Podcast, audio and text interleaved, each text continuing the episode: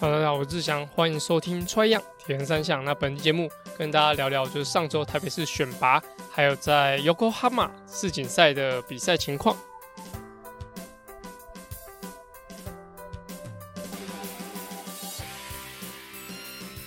大家好，我是志祥，欢迎收听《Try 样铁人三项》。Try 样铁人三项主要在分享台湾及国际上铁人三项资讯，希望在节目里让大家知道，其实铁人三项没有这么困难，用对方法，人人都可以成为铁人。如果你在节目里听到对你自己有帮助的知识，吸收到不一样的观念，节目也开启赞助方案，可以每个月订阅象征五十一点五公里的五十一元，支持节目持续更新。赞助连结可以点选节目资讯栏。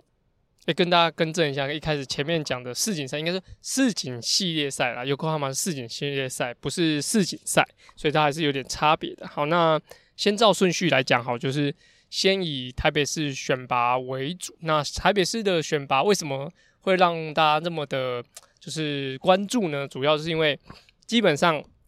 台北市在过去不知道三届啊四届的，就是全运会的。混合接力里面，呃，当然有一届他们一百一十年的那一届，他们是因为没有报名成功嘛，然后就是没有出赛，然后就是以过往他们参加的呃比赛来说，他们都是全部拿下第一名。那我应该参加了四届，那就是呃前面几届有遇到他们的时候，他们基本上就是以大幅度，基本上从第二棒开始，那他们的过去的。棒次其实这四个人都没有变过，就是啊、第一棒佳佳，第二棒嘉豪，第三棒婷婷，第四棒团俊，团俊来做一个关门。那其实以他们四个人来说，呃，到每一个县市去当任何一个棒次，都是基本上我觉得都是最强的。所以在他们的呃比赛的实力来说，就是这么的呃。悬殊，好，就是说其他县市来说，悬殊是他们有些，就是以彰化县来说，可能有些女生，或是说像男生实力不是那么坚强，但是以台北市的情况来说，他们的四个棒次基本上就是在，嗯，如果说有接力的区间赏，都基本上都可以拿到区间赏，就这四个人。那在呃他们的选拔来说，像过去的几届都是。会先选出，呃，前面一两届是在个人赛先拼出一个高下，那等于说第一天个人赛拼完之后，前两名的选手再进入到接力赛。但是在应该从上一届开始，他们就改为是，呃，先选拔你的接力的人，所以你就知道说你的接力的选手会参加接力的项目，所以。在整个比赛还有训练的规划来说，其实都算是比较好去拿捏。那这一场选拔赛，他们就是会在呃微风运河，就是他们在过去就是跟微风运河，因为微风运河刚好是在五月左右，那他们就在五月多，那在应该算是附加在赛会里面。那他们跟我知道，呃，台北市的协会有给啊、就是台湾超铁协会有一笔有点像执行费用啦，就是说。呃，使用你们的场地，然后使用你们的裁判跟人员，然后来协助他们县市做一个台北市的选拔。我觉得这个场地选在呃这边做选拔是非常好。一是呃新北的场地，就是大家去参加的话是相对不用再额外什么住宿费啊，这样交通可能就开车三十分钟以内可以到。然后在整个场地来说是比较单纯，就游泳是一个比较静态的水。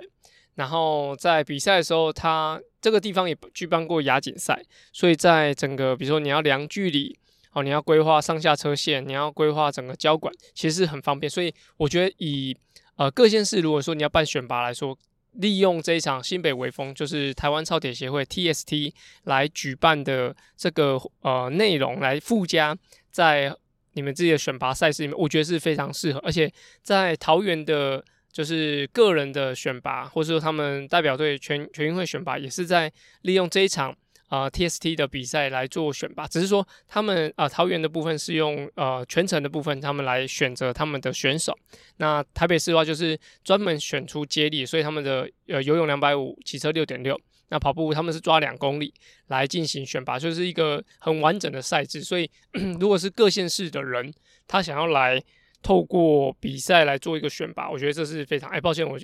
有点感冒，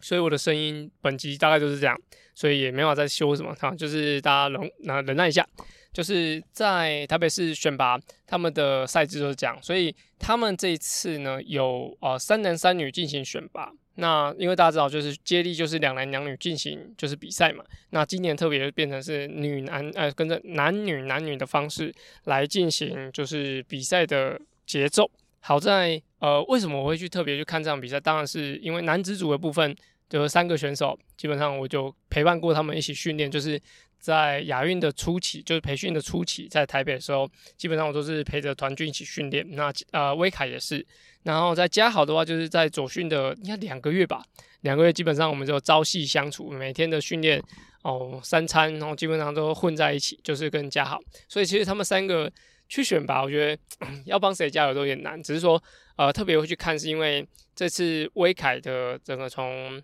嗯、年初吧，应该是年初或农历年后的整个训练都是由我来协助他。那我就特别想要知道说。啊，即时的战况嘛，因为我知道啊，这个场地蛮近的，然后又是非常紧张、高张力的比赛。虽然说只有三个人，但大家可以知道，那个二十分钟可以决定七十万的奖金。然后为什么这样讲？就是啊，他们接力的距离大概比完大概就二十分钟上下。然后那个台北市的奖金就是会先以，假如说他们第一名，我刚刚前面讲，就是他们第一名基本上是稳稳的，就是他们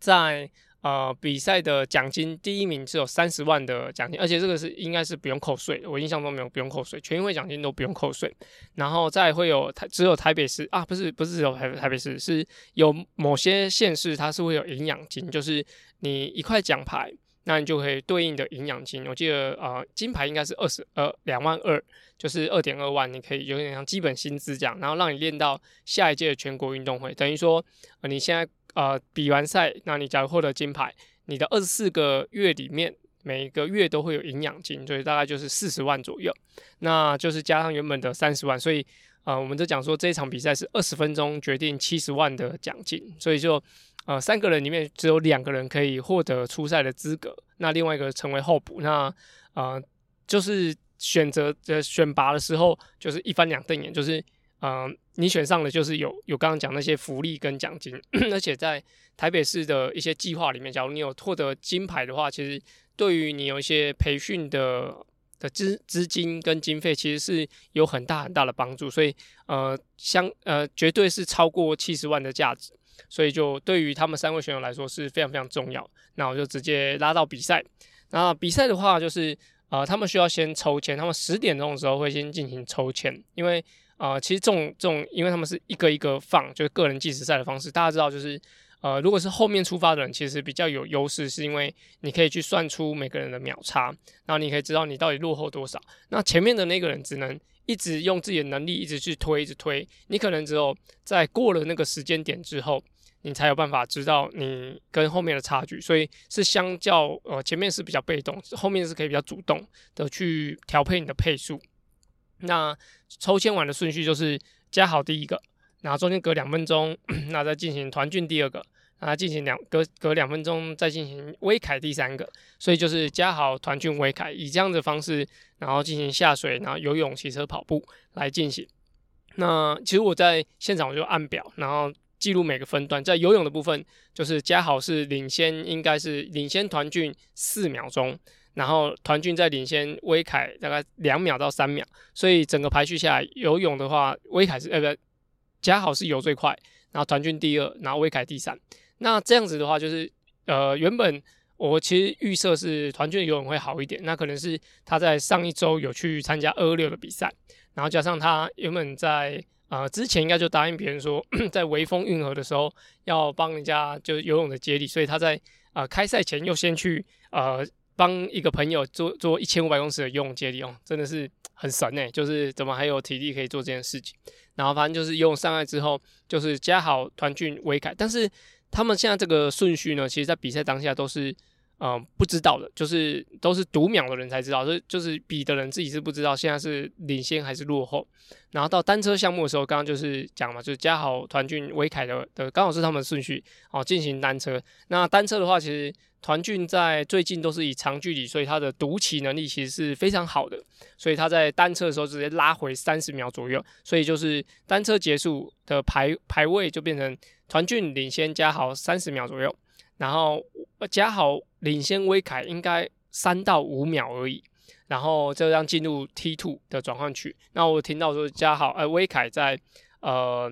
比赛的过程中，就是在 T two 的部分。他没有太注意下车线的的位置，所以他有点落掉一点时间。那我觉得这个对比赛是影响蛮大的啊。那这个留到后面可以跟大家讲。在呃结束单车之后，大家进入跑步嘛。那因为只领先三十秒，就是团俊只领先加好三十秒。但是刚刚讲就是他们是相隔两分钟，所以在整个排位上进入跑步最快的还是嘉豪先进来跑步，然后再团聚，然后再威凯。那我站的点大概是。在出转换区后大概四百公尺，所以大概是已经跑了一分多钟左右。那我就实际报给他们，因为嘉豪第一个过去嘛，所以其实报不了秒数，就是不知道他的跟前前后的分差多少。但是团聚一进来就知道，哦，你已经领先二十五秒、三三十秒，那你还是要持续加速。那威凯进来就是。他基本上跟团畯是没得拼啊，就是已经有很大的差距，就是你跑步要在两公里赢团畯，呃，二三十秒其实是很难的，就是你每一 K 至少要赢十五秒。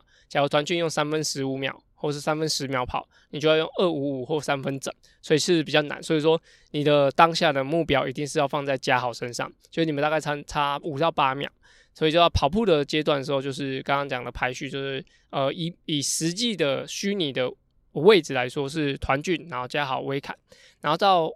加好回来的时候，其实我都算秒差，就是呃，确实跟团俊还是差有二十五秒左右的差距，然后进入到终点，然后呃，因为刚刚讲就是我站在出转换区大概四百公尺的位置，啊，他们是原路折返，所以从我的位置到终点大概也都还有四百公尺，所以。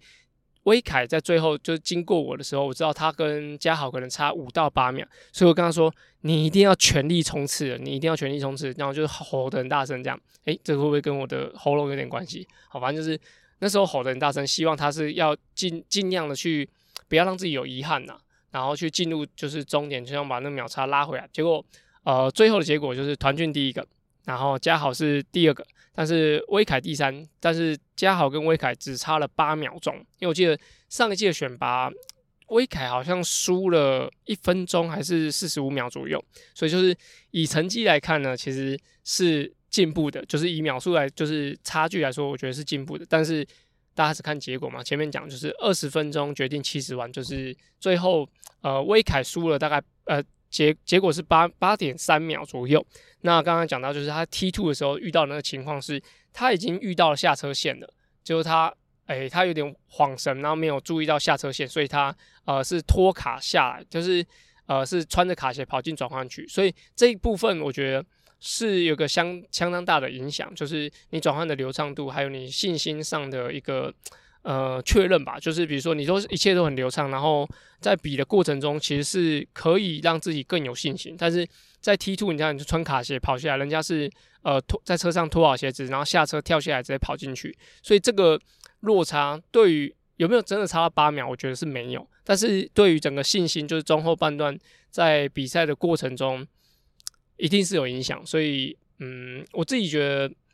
在比赛的时候，应该我啦，我的部分，我虽然是给课表的教练，但是给威凯的的训练应该要多加入一点转换。对，因为我转换想说他已经是这种程度选手，所以应该是不用特别注意。那我也给自己上了一课，就是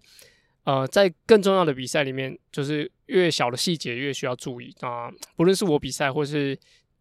接下来指导学生，我觉得这都是。特别需要注意的，那非常为呃团呃威凯感到很可惜啊，就是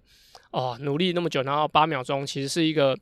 真的是可能是失误造成的一个秒数，但是呃结果就是这样，大家就是会呃输了就是输了，就是没什么好说，所以必须要在接下来的全运会个人赛去做好更大的努力。那这是男子组的部分，那女生的话，其实我觉得非常精彩，就是呃。在佳佳、婷婷那以外呢，还有一个台北市的，就北北师大的学妹叫庄慧敏，她目前是大四。那以前她是游泳的专长，所以在啊、比赛过程中，就是一些个人赛、全国赛都是游泳是可以比较前面上岸。但是在这一场比赛，就是她应该是没有呃，应该说自己是没有很十足把握可以选上。然后在之前呢，就是呃。我们台北师大有个学弟叫李崇义，然后就是他是台北籍的，他知道呃男生组是完全选不上，所以他在很很早期就已经转户籍到花莲，所以他的那那那个时候是想跟子毅还有子毅的妹妹一起接力，那当时还缺一个女生，希望是找到庄慧敏，然后那时候就庄惠敏有考量之后是没有要转户籍的，所以就呃他那时候留下来选台北市的代表，所以呃上一次没有选到，那这一次他应该是做足蛮多准备。那在最后选拔的结果就是庄惠敏领先婷婷，应该五到六秒，然后佳佳落后三十秒的的顺位，所以是佳佳是没有选上。那在整个过程中，呃，刚刚讲惠敏的游泳是很好的，所以他有发挥很好的水准，也拉大他原本的优势。然后到单车，单车以三个选手来说，就是佳佳、婷婷跟庄惠敏来说，他们的单车一定是庄惠敏比较没有办法那么突出的，所以他只是希望在啊单车的时候控制好秒差，把游泳的。赢的不要输掉太多，然后到跑步就是一决高下。那最后他跑步的部分也是在三个里面最前面的，所以在呃整个选拔来说，呃庄敏选到，我觉得他自己觉得可能赢婷婷或佳佳其中一个，他可能可能有计算到，但是他可能不知道哇，他的能力是可以获得这三个里面最好的那个，所以在选拔的时候，他应该是我因为我后来就没有看完整个比赛，但是相相信是一定非常非常兴奋。他的第一次全国运动会的混合接力项目，那特别讲到就是佳佳的部分，佳佳从呃去年怀孕嘛，然后 在呃整个孕期到生产到现在，我觉得女生跟男生差蛮多，就像现在就是比如说我，或是说团俊他有两个小孩，但是我们两个都男生，在对于带小朋友可能是一个劳力上的一个付出，然后可能只是生活作息的打乱，对我们来说身体。哦，只要有好好的调整或者心态调整好，稳定训练，其实对于要比赛的的需求来说，并不是那么的困难。但是女生就不一样，就是包含连就是阿根的太太雅乔，就是生产完之后要恢复训练，就是生产的孕期，就是你已经训练受限，然后你身体是受到一些改变的。然后到后来，就是整个照顾的过程。假如说你是又是亲喂的，就是妈妈是亲喂，你的跟小朋友的连接的时间又很长，所以就变得说，呃，虽然说能够跟之前一样有很大的决心来训练，但是在整体的身体恢复还有身体的这种疲劳影响，我觉得一定是比爸爸来的大。所以，呃，他们选到，然后他在呃脸书上其实有分享蛮多他自己的想法心得，所以。我自己觉得蛮，就同为一个父母，就觉得看到这样蛮不舍，因为一定会很想要带自己的小朋友，就是假如在全国运动会上有一个一起分享那个荣耀，我觉得是一定是很很开心的的故事。但是啊、前面必须要有一些就是努力啊，或者说挫折。那这这次他们的呃混合接力遇到一些挫折，希望在后面的全国运动会的个人赛，佳佳可以拿出就是 Iron Mommy 的一个。精神，然后期待他有好的表现。好，这是在台北市选拔全国运动会的一个过程。那我们大家都在旁边就讲说，哦，全这个台北市的全运会就在上周已经开始举办了，就是他们选拔赛其实就是他们的全国运动会。所以在比赛的张力来说，对于台北市的人来来讲，这一定是就是比全运会还要重要。因为刚刚讲全运会的实力来说，他们是有很大的主主主宰能力的。虽然说这一届也很难讲，但只是说。在过去的的实力来说，都是有这么大的差距，所以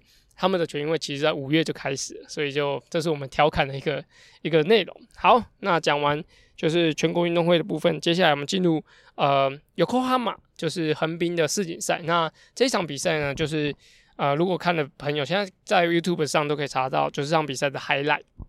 那这场比赛就是它是雨战，那在过往就是呃在听转播的时候，就是可以。看到就是他们讲说，这一场比赛 横滨举办了十三届的，就是 WTCS 的系列赛，所以他们有举办十三次，从中间有十一次都是下雨，那就是说横滨是个雨都啦，就是很常会遇到下雨的情况。那他们好像自己也没有办法改变这个事情，就是横滨应该是啊、他们在。评估过日本举办一些比赛来说，就是最适合的场地。但是天气的部分，就是十三届下了十一届的雨，真的是蛮痛苦。因为尤其是如果是田山选手，就是其实游泳没什么差啦，就是游泳就湿了本来就湿了。但是在单车的部分，就是变数又特别大。但是到跑步，诶、欸，下雨其实对于选手来说是很舒服的一件事，所以就是一个很矛盾的点。但是呃，相信下一届还是会在横滨举办，只是说下雨这件事情真的是没办法处理啊。那所以你在转播的时候，也可以听到每个啊、选手在单车过弯的时候，就会听到那个碟刹吭吭吭的声音，就是他们在过弯的时候，因为呃碟刹的卡钳可能有卡到水，所以它跟碟盘的的声音是很明显，就是基本上每一个弯都会听到这个声音，所以就知道其实，在骑的过程中其实是不是那么容易的，所以在横滨的比赛啊、单车基本上就是大部分还是会。大集团骑在一起啊，就是假如说你咬在一起之后，就是不太可能会分开，所以在骑的时候也是呃，大家会比较胆战心惊，也有好几个选手就是因为这样就摔掉，就基本上没有办法完成比赛。那特别跟大家讲几位选手，就是我在比赛中有关注到的。那在 Blumfeld 就是大家知道，就是奥运金牌。那在二零二一年的时候，他在 Yokohama 也是拿下了就是男子组的第一名。那那个时候到啊奥运的时候。就是五月的尤克哈马到应该八月的的奥运，当时 就是 Bloomfield 在那场比赛尤克哈马比完之后，应该就是没有再参加比赛，然后一直到东京奥运才才亮相。所以他在呃尤克哈马比赛，其实我觉得他都算是比的还蛮幸运。在亚洲的赛事，我觉得呃 Blumfeld 都都有蛮好的表现。那这一场比赛。很奇怪，就是他游泳是第五十二位上岸，虽然说跟前面的秒差都是隔得非常非常近，但是就是以他的实力来讲，就第五十二位上岸真的是有点偏慢。但是他那个在转播的时候有秀出他的图卡，就是他在第六圈，因为这次有科马需要骑九圈，那在第六圈的时候他就已经骑到就单车第一名，所以他在。呃，每一圈基本上就是可以进十个排名，至进十个排名。就是说他在第三集团上岸，然后他的一路追，那他的单车能力在大家知道他比长距离的的情况就是单车能力特别好，那可能就是在整个集团里面会组织。我觉得那个感觉就很像上一次台南安平分享到陈泰的状态，就是陈泰他是可以组织这些小朋友们，然后让他们去呃进行呃追赶啊追击。那我相相信 Blumfield 这个奥运金牌站出来，在集团里面，大家应该是不敢给小，所以就是他在游泳第五十二位上岸之后，在单车第六圈，第六圈大概就是骑到可能二十八公里、三十公里左右，就已经取得单车第一，就是他已经到第一集团的位置。然后在骑的过程中，就是到 Blumfeld 上来之后，就是基本上一个大集团，大概四十个人的大集团，那你就会感觉出来，就是呃，集团大概又分成三个等份，那。第一等份就是大家看到镜头前面最诶、在画面上最多镜头的就是第一等份，大概有十个人，就是嗯，他们是很积极的，一直在轮车，把速度带很快，然后在整个作战上是一直一直输出，一直往前的。那其实这个这个部分，嗯，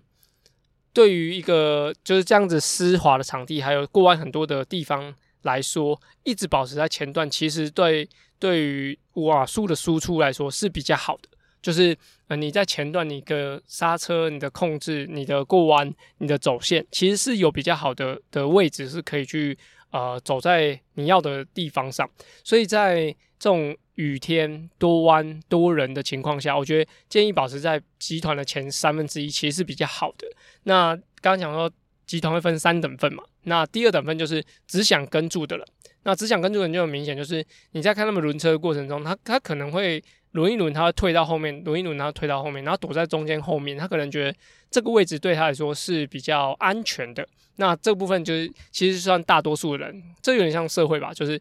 一部分的人想认认真工作，一部分人想想跟风，哎、应该说跟车。那一部分人就是刚刚讲最后面的人就跟得快跟不住了，那就是他们已经快要啊、开掉，然后对整个过弯，对于整个出弯后的加速是很辛苦的。所以在这样集团，大家可以看，就是它会分成三个等份，就是冲很快、想跟的跟跟不住的。哦，这个在每个比赛其实都看得到。在男子组部分，如果是看完整转播的话，就看到一个澳洲的选手一直挂在集团最后面，那一直没有掉队，那也一直都在集团里面。那可能这个情况是有可能是因为机械故障，或是单纯不想要跟大家一起混在里面，然后觉得就是很危险、很辛苦这样。所以这个情况其实，在台湾比赛其实蛮常见，就是有一次全国运动会第一届吧，全国运动会。那陈泰的就是夹器坏掉，所以他当时就是躲在集团最后面，然后用手去按那个夹器，就是以前还是用框刹的时候，他用手可以用到前刹夹器，就是边刹边过弯这样。所以是假如说大家看到这样挂在集团后面，然后感觉要掉不掉，然后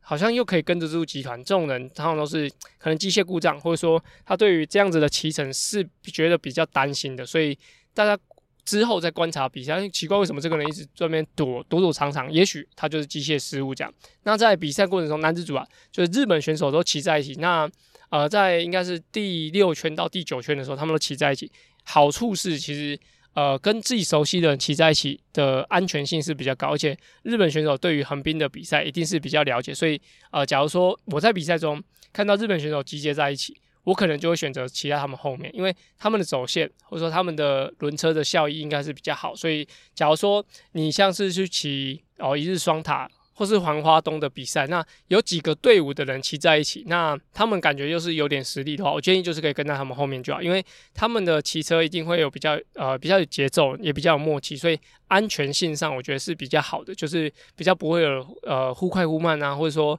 会有人插来插去，就是会有撇来撇去的情况发生，所以这个不单单适用于精英选手，也很适用于就是假如你市民组需要长长时间骑乘的情况，我觉得这个部分对于呃骑士来说也是很好的一件事情。那日本选手当然说骑在一起的好处就是大家可以互相轮车嘛，然后他们可以一起做做工去追赶他们想追的人，但是。也是有坏处，就是假如一摔的话，就全部一起摔爆，这样，所以就是鸡蛋放在同一个篮子里，还是会有点风险。那这是我在就是精英组的男子组部分看到的一些单车的情况。那到了跑步的时候，Hayden Wilde 就是这次呃冠军，Hayden Wilde 就是一路领先嘛，而且很特别，就是他还戴了手表，然后就是他说他。呃，赛后他讲说，他就是因为两周后还有个比赛，所以他想知道自己可以跑多少。他是想说，他先跑进二十九分内，那他的分段其实跑很快，就是他的前面五 K 应该是跑十四分出头，十四分多，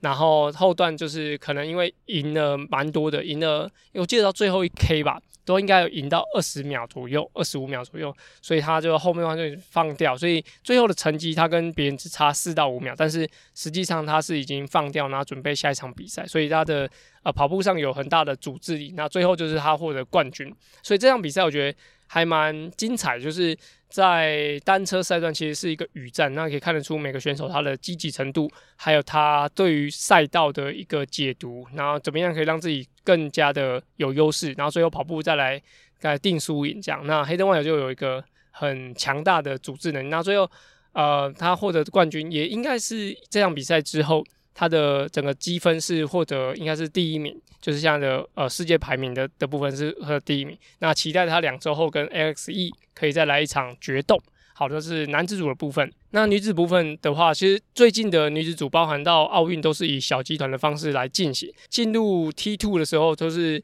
基本上就是前几名就是已经定案了，就是。啊、在单车的项目或者获得领先的那几个人，那就是 在啊、跑步的时候，其实没有被后面的追赶太多，只有呃第七名好像被人家追过而已。所以在啊、现在的女生的比赛里面，有跟上集团，基本上你就是有前十名或者前五名，就是你那个领先集团的一个基本的排位。所以后面的可能跑步上不是太夸张的话，就是也不会被追到。所以就以目前这次比赛来说，前三名就分别是英国的 Caldwell。那第二名是墨西哥的 Tappy Vidal，那第三名是美国的 Taylor Nip。那这场比赛我觉得比较惊讶，让我比较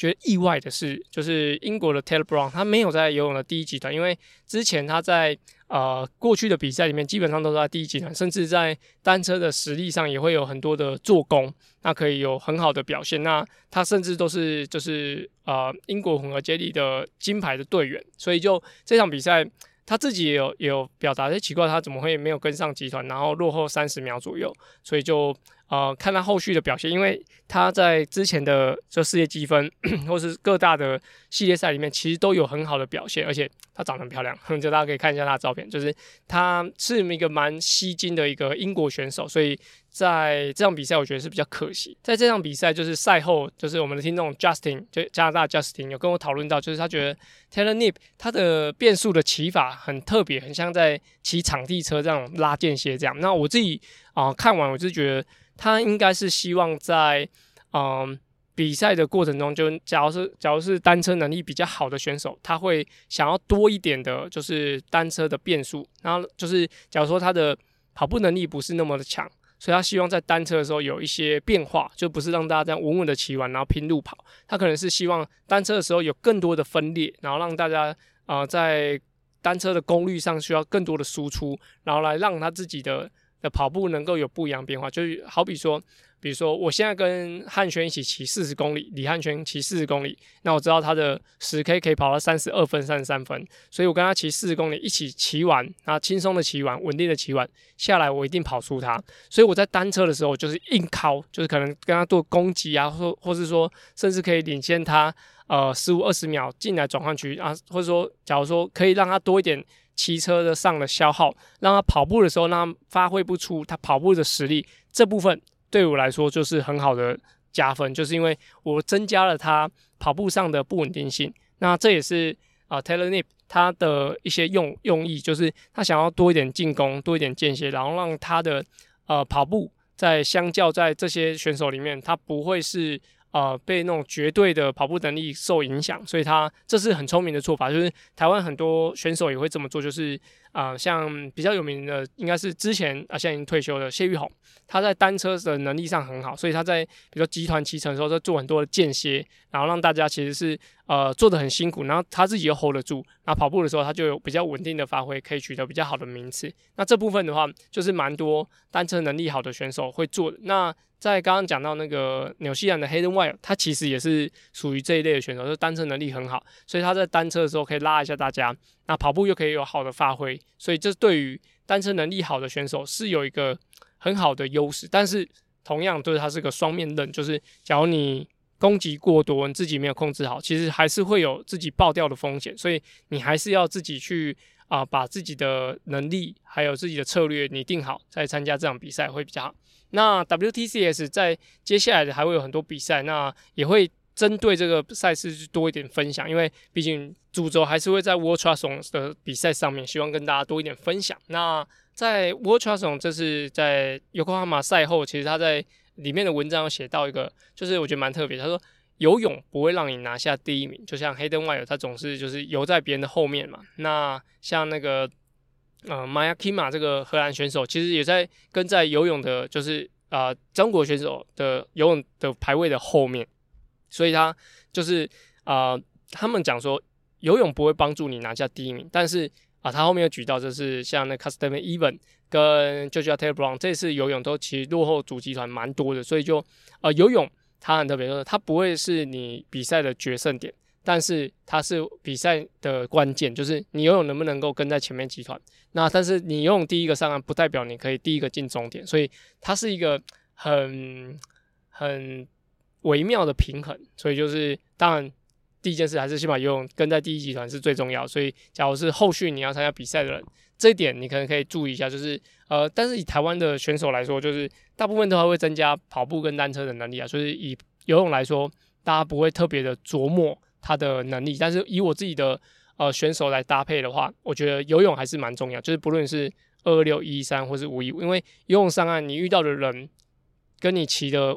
的人就是会不一样，所以你就会有不一样的实力表现。所以这这点我觉得也是蛮重要。就是他进步的少，但是他又很关键，但又是他就是影响比赛的一部分。所以我觉得游泳不能完全放掉。如果你是长距离的选手，除非你的单车跟跑步已经强到不行了，那你再来放掉游泳啊，不然的话，我觉得都还是要呃一起并进会是比较好的。好，以上是呃上周我看到的比赛赛事，还有我自己的观赛的心得。那接下来我们进入我们下一个单元，叫做。